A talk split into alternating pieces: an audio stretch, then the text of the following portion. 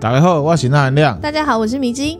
今天呢，要来分享端午节因应节庆的关系，对因应节庆所以嗯三级警戒，尽量减少外出。啊，对大家待在家里面呢，吃粽子、开冷气啊，然后呢，听中我午们 podcast 的节目啊，对，有端午节由来可以听这样子，加减听一下。嗯可以边听着自营造一个气氛啦你，这讲话好怪干，怪尴尬怪怪的。好尴尬。比如中午立蛋的时候，你就可以边配这个，迷津知道端午节嘛？哈，端午节的由来是什么啊？就是屈原呐、屈原。屈原落河纪念他，其实台湾之前还有把端午节说成是诗人节嘛，诗人节。啊嗯是因为屈原他是诗人啊。嗯，啊，那讲一下屈原好了哈。好，屈原呢，他是楚国人啊，嗯战国时代的时候，早年啊受到楚怀王的信任，而且他在楚国呢有楚国第一诗人的美称。哇哦，总之呢，楚怀王啊会找他呢讨论重要的国事。嗯那战国时代大家知道哈、就是有合纵连横嘛，嗯因为秦国特别强嗯啊，有一派说法是说、哦、要合纵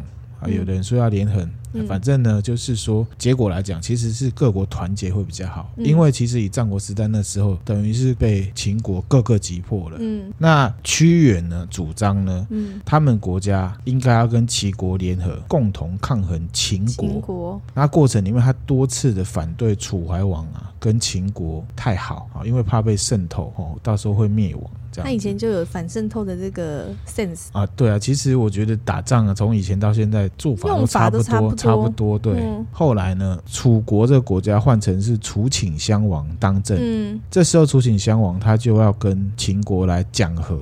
嗯然后这个屈原等于是有一点反对，他就比较激烈的方式来反对这个楚顷襄王。嗯楚顷襄王生气，哦，就把他流放了，fire 你，嗯，我不要你了。流放到江南地区嗯，十八年，跟苏武牧羊一样。又来了树牧羊，别海别。啊啊，苏武牧羊好像是十九年，反正就很长就对了。嗯他被流放了嘛，然后呢，他广泛的接触这个社会底层的一般民众。嗯就在这个时候，他写下了很有名的作品，嗯叫做《离骚》。嗯后来呢，真的很惨啊！土井襄王跟秦朝的人好了之后，有没有、嗯就被渗透，就被破坏，然后呢被攻破了。嗯，所以证实那个屈原的主张是对的。屈原他就很狱卒啊，嗯他就抱了一颗石头啊，跳到汨罗江里面死掉了。嗯，然后人们为了不让他的尸体被鱼虾给吃了。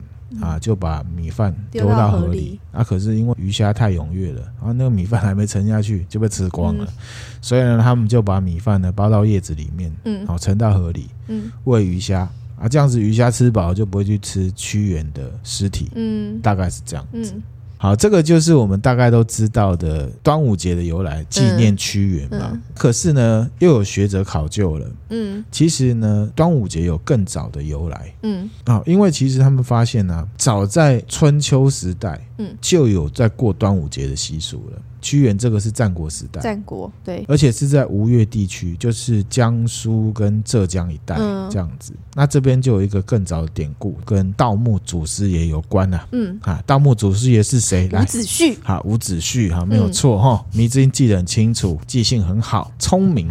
点点，因为我们上一次重录了，这个伍子胥之前有讲过，嗯他的哥哥爸爸嗯，啊被楚平王给杀了，对，然后他逃到吴国去，嗯帮助这个吴国啊复国强兵嗯啊，然后呢，吴国就来征讨这个楚国，嗯楚国就灭了嘛。嗯这个楚国是春秋时代的楚国楚国啊，不是之前我们讲那个战国时代的楚国。嗯赢了之后呢，吴国就变很强了。很强之后呢，吴国的王啊也换人了。嗯，原本是吴王阖闾嘛，嗯阖闾就是之前都市传说里面讲那个打干将莫邪剑的那个。好，吴王阖闾死之后呢，他的儿子叫做夫差，嗯吴王夫差继任了，嗯他们就去攻打越国，一路这样子取得胜利，嗯，打得非常的顺畅。嗯这个越国的国王叫做勾践，勾践，勾践他就来求和啊，嗯夫差就答应了。这时候呢，伍子胥他觉得吴王夫差已经被胜利冲昏头了，嗯开始骄傲自大、嗯忠言逆耳，讲的话他都非常的嗯觉不喜得欢刺耳听。伍子胥是建议彻底的消灭越国，以绝后患。嗯可是夫差他不听啊，他反而觉得伍子胥你讲这些是谗言呐、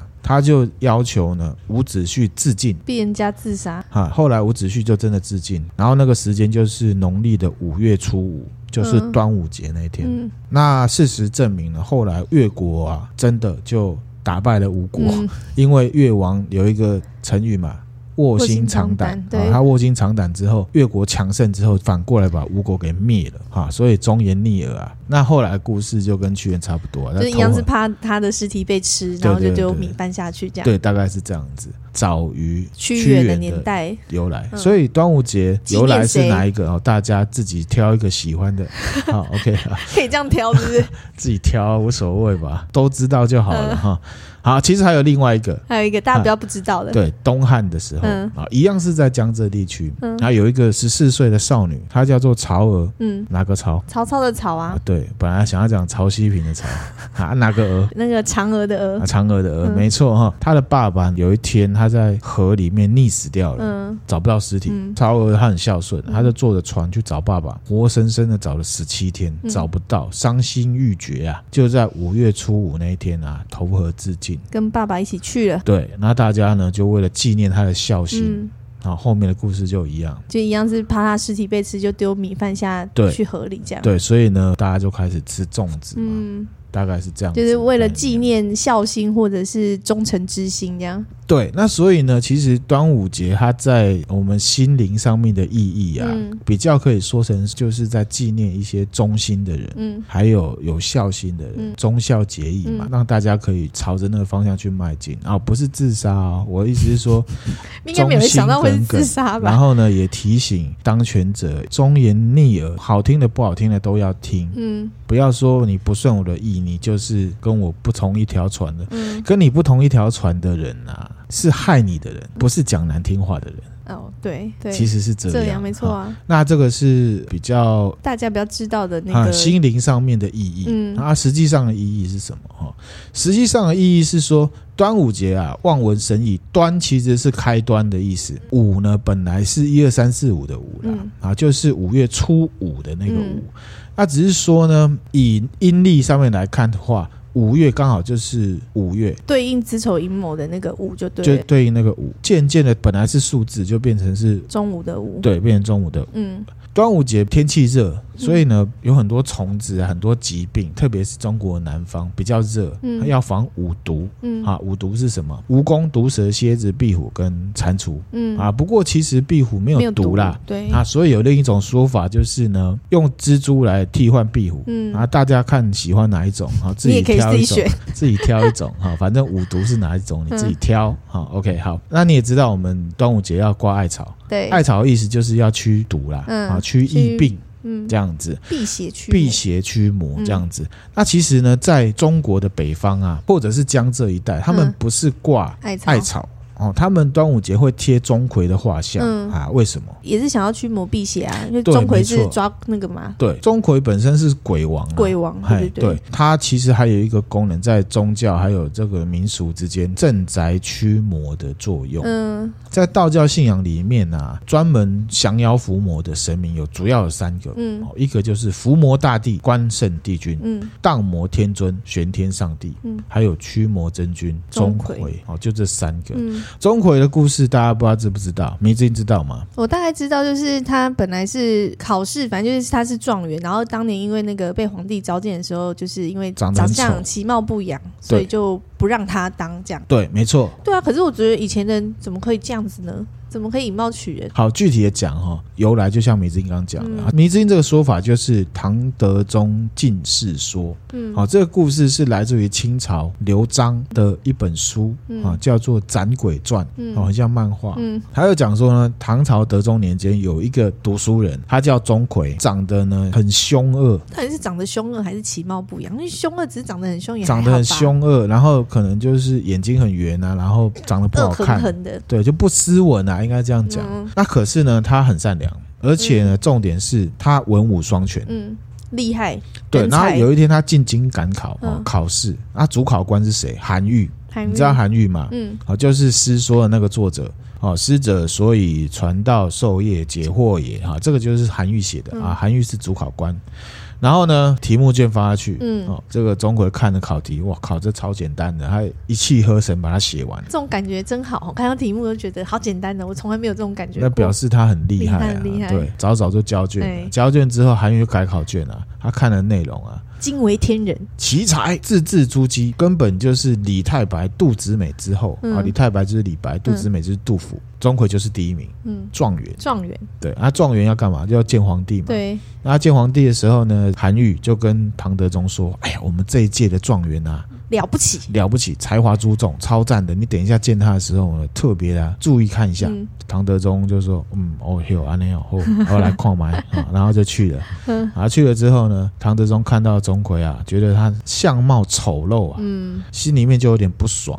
他就说啊：“我朝取士，全在言身书判，此等丑陋之人，如何点为金科状元？”意思就是说，我们考试啊，我们是要考人家的文采，外观也是要考量的啊。这么丑的人，我们怎么可以让他当状元，状元呢？啊，然后这时候呢，韩愈啊对，跪下来，他有帮钟馗讲他话，有帮中，他有照道理来说，嗯哦他说人之优劣，全不在貌。圣主岂不闻晏婴三尺而为其相，周仓口疾而能俯瞰？孔子以貌取人，失之子语。万望陛下三思。他的意思就是说呢，人的好不好啊，完全不在他的长相啊。他就举以前的例子，他说晏婴啊，长得不高嗯啊，他可以当齐国的宰相哎、然后汉朝有一个人叫周仓啊，他讲话口疾口疾啊，他也可以辅佐汉室啊。嗯连孔子他也曾经以貌取人，结果也是吃了亏啊。嗯哈，希望皇上可以三思啊。嗯，很唐棒德啊，对，很棒，对不对？对其有这实种味韩愈是有照道道理理来来讲的嗯。唐哲宗就说啊，哎呦，你说的虽然有道理啦，可是哦，我们这样如果选了一个这么丑的人，我很怕人家笑我说、哦我是不是审美观很差 啦？那又怎么样？他又不是选美比赛，啊，对啊，重点是要有才总能之就是化不可以以貌取人嘛。嗯啊，这时候就有一个狗腿仔啊，哦，出现了，啊，宰相，嗯哦，叫做卢杞接皇帝的话，他就说啊，金榜状元需内外兼修啊，金科考生啊，三百人之众，嗯其少其人，何不另选一个？他意思就是说，哦，我们选状元本来就是要找一个内外兼修的。人嗯啊，他长得那么丑，一一定代表他没什么东西啦。我们现在考生啊，状元这么多，嗯我们选另外一个啦。钟馗听了就很悲很痛，不他爽，就已经骂超不爽了，他就骂卢杞说啊：“如此昏官在朝，岂不误国啊？”啊，他这样骂之后，嗯皇帝说：“大胆叫那个殿前的这个卫士啊，嗯把他拿下。”这样子，然后呢，因为钟馗很生气啊，拔了卫士腰上的剑啊，叹息说：“失意猫儿难学虎，拜灵鹦鹉不如鸡。嗯讲完之后，他就自刎身亡。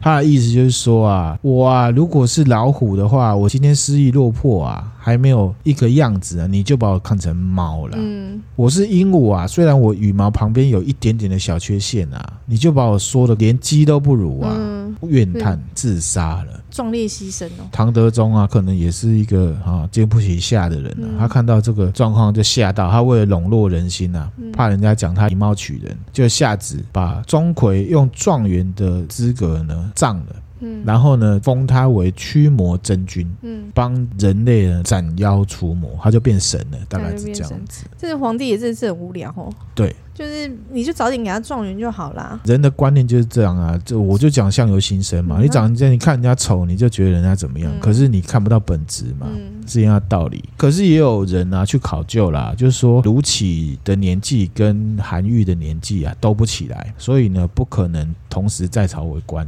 嗯，好、所以有怀疑说这个东西是不是杜撰的。哦，不管这个故事到底是真假的，故事是蛮有寓意的，嗯不要以貌取对，人有。含义在的，对皇帝来讲，他是痛失了人才。吃亏的是皇帝啊呀，还有另外一种说法，嗯唐义史》这本书里面出来的，嗯也是讲到钟馗是怎么样变神的。嗯这个故事就跟唐玄宗有关，王贵妃那杨贵个妃嗯唐玄宗、喜欢萝莉的那个。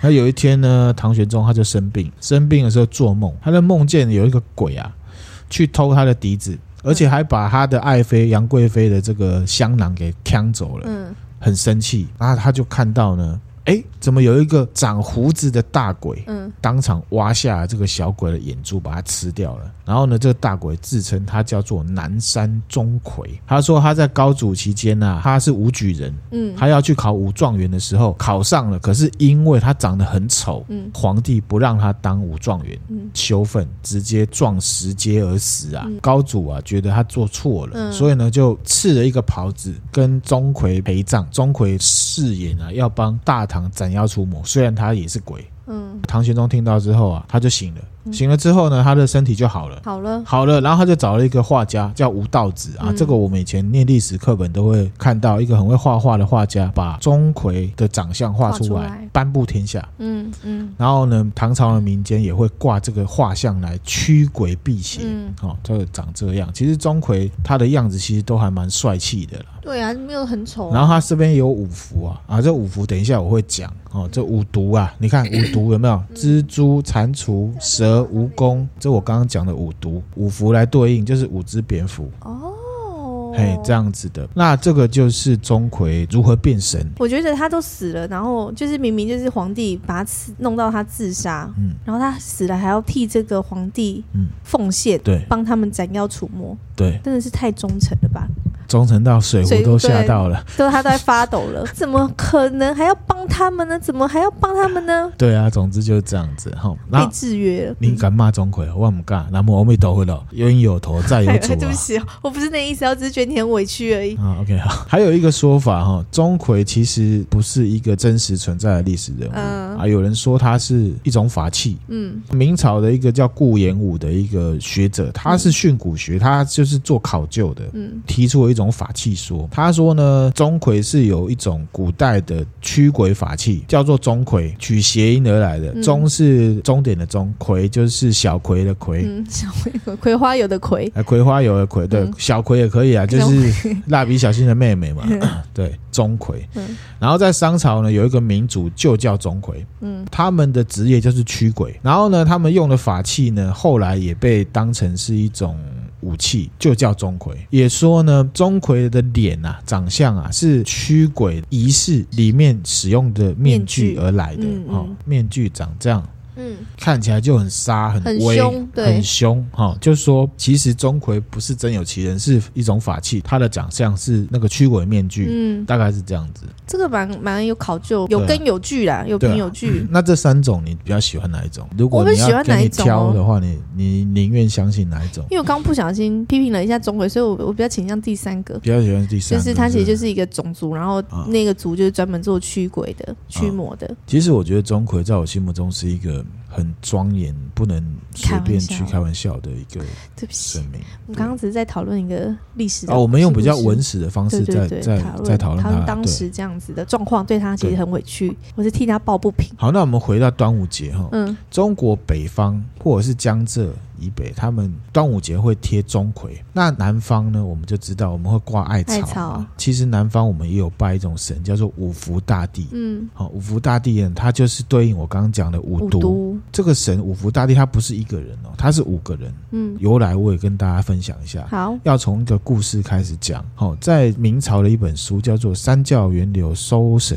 大全》，好、嗯里面有提到一个故事，说在隋朝的时候啊，有人看到有五个力士哦，凌空出现在空中，嗯，每个人啊身披五色袍哦，五个不一不样。同颜色，哦，就像金刚战士一样嘛哈、然后手中呢各自拿了不一样的东西，嗯然后有人拿勺子、拿罐子，有人拿剑，有人拿扇子，哦嗯，拿各种不一样的东西。那皇帝听到这个事情之后呢，他就问他朝廷上面一个官，哦，嗯这个官可能是个学者哈，嗯，博可能学是多观语。天象的那种这个人叫张居仁，张居人，然后他就说：“哎、张居仁，问一下，这个是什么神啊？嗯他是主管什么的？”嗯啊，张居仁就说：“啊，这个是五方力士啊，嗯在天呢称为五鬼，嗯在地呢称为五瘟，瘟疫的瘟，嗯各自有名字啊。嗯春瘟张元伯，嗯夏瘟刘元达，秋瘟赵公明，冬瘟钟士贵，中瘟史文业。如果啊，有人看到五个力士出现在空中，就表示我们国内啊要出现瘟疫啊啦、嗯皇帝就问说：“哎，那要怎么样避免这个瘟疫呢？”嗯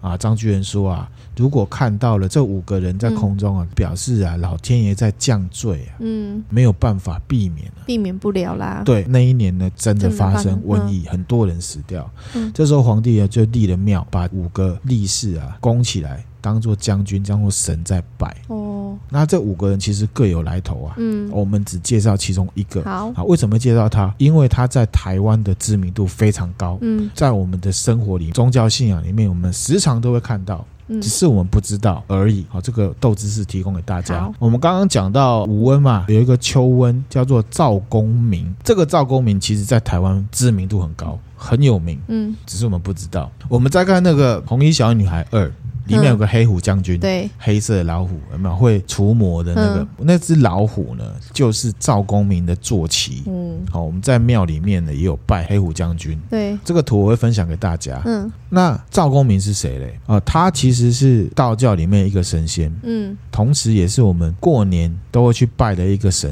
哦、我们都会去拜财神。有没有，对，他就是中路财神。那赵公明的长相呢，就是脸黑黑的，嗯满脸胡须，骑一个黑虎，然后手上拿一个铁鞭、银鞭或金鞭，嗯啊，另外一手拿元宝。嗯啊，也有人当他是武财神啊，反正他就是正财神就对了啦，嗯啊，就长这五样。财神，一定有看过，因为我们有去拜嘛有哈。其实赵公明真的很忙，他除了当五财神之外，然后他黑虎还要自己去降妖除魔，嗯对不对？我们过年的时候常常会有看到什么盐水风炮、嗯，炸邯郸，那个邯郸就是赵公明，他好忙哦，做事情很多哎，身兼数职，甚至我们台湾有在拜玄天上帝，对，玄天上帝下面有四大护法，其中一个也是赵公明。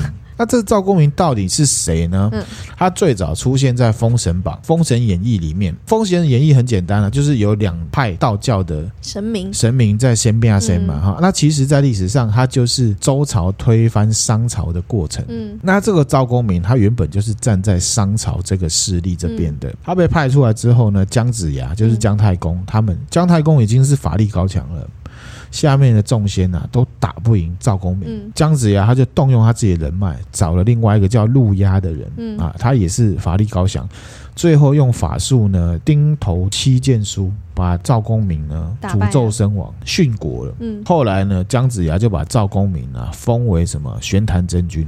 嗯在民间就负责迎降纳福，然后呢就变财神了。嗯，好，所以呢，他就是五路财神之首首这样子。那我们现在知道，我们农历过年嘛，初四要迎财神，嗯对有没有？都是出事去啊，都是初四去，对不对？对其实啊，以典故来讲，有没有？初四是所有的神休假回来，对重新监督百姓。就出事他们已经开工要回去高，开工，他们开收工嗯假要回来。其实呢，赵公明他会多休一天，比其他神明多一天假，他是初五才回来。嗯所以呢，在中国大陆，他们有一个传统的俗话，嗯初四众神下来独无财，这是因为呢，正月初五玄坛真君，也就是赵公明啊，嗯他才会从天宫下来，回来人间监督。嗯嗯，所以呢，其实我们初四迎财神是现在大家讲初四迎财神，初五他才会收假，哦，要初五他才有上工就对他才有了，上他工，才找得到他。才找得到他。其实是那所以我们这要样改成初五去喽。一般呐、照如果照这个典故是这样，那、嗯现在是因为便宜行事啊，出事然后就迎财神了、啊嗯，因为出事是会迎众神嘛，那不想要迎两次，哦吹洗洗迎神、嗯可是因为现在大家只注重钱 嘛。所以你的出事就已就变成迎财神、嗯可是其实真正财神他是初五才会回来，也就是赵公明他初五才会从天庭下来嗯，收假。哇塞！那你这样讲之后，以后我们可能要试着我们自己初五去就。好了。好、啊，那刚刚讲他是瘟神嘛，嗯怎么又变财神？对啊，啊，其实传说很多，我们只取其中一个。好，好、在《封神演义》当中，刚刚有讲他是被诅咒而死的，嗯其实他就算是被设计毒死的啦。嗯他死了之后，他就变瘟神，为祸人间。啊，然后呢，就有一个传说说啊，赵公明后来就归顺了五斗米道的创始人张道陵，就是我们讲的张天师张天师。龙虎山张天师嗯变成他的手下，然后呢，专门守护这个丹炉啊，玄坛的丹炉。嗯然后久了，他他就变成了善神。好，然后呢，也有一个说法，为什么在邯郸？因为他怕冷，玄坛是一个很冷的地方，哦，所以呢他就待是的要地方很炸他嗯。哎、炸他不是讨厌他，是因为他怕冷，希望他可以暖和，所以炸邯郸是这好样。激烈的手法。对，没错，因为他神嘛。那刚刚讲到赵公明是跟我们台湾非常有关的，嗯然后刚刚也讲到说，端午节北方他们是贴钟馗嘛，可是台湾其实也有拜跟疫病有关的，就是五福大帝。嗯，概念上跟拜钟馗，然后希望可以平安这样，平安是一样的意思。那、嗯嗯可能大家不太熟五福大帝，嗯。嗯，可是大家一定有听过八家将。有，八家将正是五福大帝麾下的兵将，哦，后来才慢慢的衍生出去，譬如说城隍，嗯，然后下面有八家将。可是其实原本八家将是五五福福大帝麾下的兵将，嗯这样子。五福大帝呢，他是称为武灵公，嗯他就是对应刚刚那个五五毒，个人，五五毒，毒然后又对应刚刚那五个人。嗯然后他有他的故事嗯啊，故事我大概讲一下好，就是说在福州元朝的时候，福福州州哎好久后州嘿福州玩的福州，嘿，好久 病，好久病，好久王。哦好福州呢，在古代有五个读书人，嗯，他那名字就跟刚刚讲的那五方力士是一样的。一样的张元博、钟士秀、刘元达、史文业、赵公明。嗯他们晚上在聊天啊，嗯就看到瘟疫鬼嗯在这个井里面，然后放毒，嗯，就是放疫病。那也有一种说法是说，因为天上的神啊，看到人们对于身边发生的恶人恶事都视而不见，所以过得民不聊生。嗯就是你们漠视邪恶啦，嗯所以要惩罚这些人降罪，所以嗯派瘟神去散布瘟疫。嗯有一种说法是跑去跟所有人讲说，这个井有毒。叫他不要喝，不要喝啊！你知道，其实乡民都很铁齿嘛。对，啊、我才不信呢！你一不定见棺材不掉你泪一，定啊有什么目，就是反正酸言酸语一大堆。嗯后来呢，他们就在这个井舀水喝，证明给你看，喝了就死了。嗯然后大家才相信，哎呀，真的哦、原来有毒哦！我刚刚讲话那么贱，实在是错的，对不起哦。然后呢，后来就人都已经死了，这个玉皇大帝就封他们为武灵公，嗯就是五福大帝。嗯那五福大帝呢，在台湾呢也算是蛮普遍的信仰，只是大家可能不太知道而已。所以宫庙里面都会有吗？还是说，没有，台湾有很多庙是拜五福大帝的，只是我们不知道、哦啊。这个五福大帝跟五府千岁是不一样的，不一又不一样的。这个五福大帝主要是掌管疫病、嗯瘟疫。去年我们防疫还防得不错的时候，其实就有台湾的信众啊，背了五福大帝的神像在台湾巡回，哦希望五福大帝可以保佑大家不要被这个疫病给消灭了？消灭了。 那台湾就有五福大帝的庙，嗯哦，譬如说台南就有白龙庵，嗯，有西来庵，哎、都是拜五福大帝，都是拜五福大帝的哦，就是五个嗯哦。然后呢，迷之音，你有没有觉得，哎、奇怪了，哎，佛教的拜佛的叫做寺，嗯那、道教的叫做庙，嗯不然就坛，再不然就宫宫，啊，对怎么会叫庵？安好、为这什边么有一个有趣的故事，好，啊，分享给大家。就是说呢，一样在福州。啊福州福州，因为其实五福大帝真的就是中国南方福州、嗯台湾，哦，有点像妈祖这种感觉，就是嗯这个区大家很信仰、嗯很拜的一、一个神这样子。那故事是怎么样呢？就是说，在福州有一个穷书生，哈，他家道中落，他每天呢都很努力念书，嗯他、每天晚上如念书，当然要点油灯嘛。对，他、点油灯的时候，他旁边邻居啊有一个老妇人啊，嗯透过窗子在看那个影子啊，他把油灯看成鸡腿啊，嗯眼力很差 啊，把他夸做脸母啊，阿公夸做阿姑啊，真的啊然后呢，他就想到说，哎呀，我前几天丢了一只老母鸡，嗯定是他偷的啦。嗯哦，他就去跟当地的保证来投诉、嗯啊，保证就是等于现在的里长啊，嗯，你丢背啊，李丢北啊，他就说啊，李丢北啊，黑的笑脸的读猪人哦，掏枪外给啦哦。然后呢，里长就来问这个书生说，哎呀，你干嘛偷人家的鸡啊？你这样子斯文扫地啊？嗯你读那么多书很丢脸呢。嗯啊，那这个学生就说我没有，我没有偷，我真的没有偷。不信的话，我们来去巷口，嗯我们去那个五福大帝庙向神明发誓啊。嗯，哦，然后发誓就一群人过去，过去了之后啊，引起人家乡民最喜欢什么？围观呢，围观嘛哈。那个书生啊，他就说啊，不然宝贝，哇不会，让神来见证，嗯让神来证明我的清白啦。嗯那可是呢，这时候呢，其实这个庙里面，你知道庙里面不只有主神啊对，还有一些其他的神将啊什，嗯么的。啊，可是刚好这时候他们在保贝的时候，神都不在，只剩下一个留守的神将。嗯，然后这个神将呢，他在生前又刚好是这个老妇人的亲戚，太巧了吧很？巧啊，偏袒老妇人。嗯，书生啊，宝贝，哇靠，就是他，就是他！嗯这个学生百口莫辩啊，他就赔钱。就只能认赔了，认赔，嗯然后呢，他又没有钱了，他就跑其他地方去医经，嗯，然后呢，哎，他考试考上了，出人头地了，哎，进士，然后嗯呢，当高官，哦，几年间呢，这个平步青云、嗯啊，你知道清朝如果当官了，地方的官要干嘛？剿土匪干嘛的嘛？啊，剿一剿，经过这个福建这里，嗯，看到了五福大帝庙，火就起来了。嗯想当年，想当年，他很生气，他就说：“嗯你这个你神怎么可以这样子？嗯你这个不公正的神啊！嗯他就请他下面的士兵嘛烧庙，把地方官叫来嗯啊、因为他是高官了，他就说福建省要禁止五福大帝庙，嗯因为他不是一个好神。嗯然后呢，又派了很多士兵去找那个妇人嗯啊，妇人绕跑了哈，糟了，不知道跑去哪，不知道庙被烧了。嗯五福大帝啊，他就托梦当地人还有里长，嗯他说了这件事情，他说当初啊，确实是我们这边的人呐、做错了啊，做，错了啦，我们这样子不公正，害了这个年轻人啊！他现在是官了，嗯那这样子我们庙还是要再有盖人起来拜，还是要嗯盖起来。所以呢，我们就改名为安庙盖起来。哦，祭拜他们的地方就是变成是安就对了，现在台湾你去看台南有拜五福大帝的嗯，一样叫安，也是叫安，就是这个由来。嗯那刚刚讲到八家将，嗯，八家将就是五福大帝的对兵，将，从文化上面来看啊，八家将就是台南府城白龙庵这边发展出来的，哦，就是武陵宫下面的兵将。嗯嗯是后来城隍庙、王爷庙、嗯地藏王庙哦嗯这些庙下面都有八家将。嗯好、可是其实它原本是武陵宫下面就是五福大帝的嗯，兵将。那八家将都知道嘛？。对，知名度很高，八加九 嘛，啊，是不是？我们这边介绍是最一般的组成，其实八家将在各个地方他们的组成不太一样，好、数量什么的嗯不太一样，或是这些神将他指涉的人可能也不见得完全相同。嗯我们是介绍一般的八家将哪八家？前面有四将，后面有四祭神啊。嗯，是祭神，四将跟四个四祭神嗯组起来就是八家将八，一个基本的单位出去是十三个人，还有其他的。好，那我们就针对前面的四爷啊，分别是甘鹏飞、柳玉、范无咎、谢必安。嗯，甘鹏飞相传在《山海经》里面呢，他是白天会四处游历的一种凶神嗯，那、后来被神明收，嗯就是来当收我的服手了。下这样，当手下。嗯然后呢，柳玉相传他是柳树精变的，听说他是里面最凶残暴力的，嗯他是以暴制暴的一 个一个角色这么霸气设定这样子。他是夜游神，嗯后面两位呢，范无咎跟谢必安，大家就很熟，嗯就是人家讲的范谢将军、嗯，七爷跟八八爷爷，同时也是黑白无常。嗯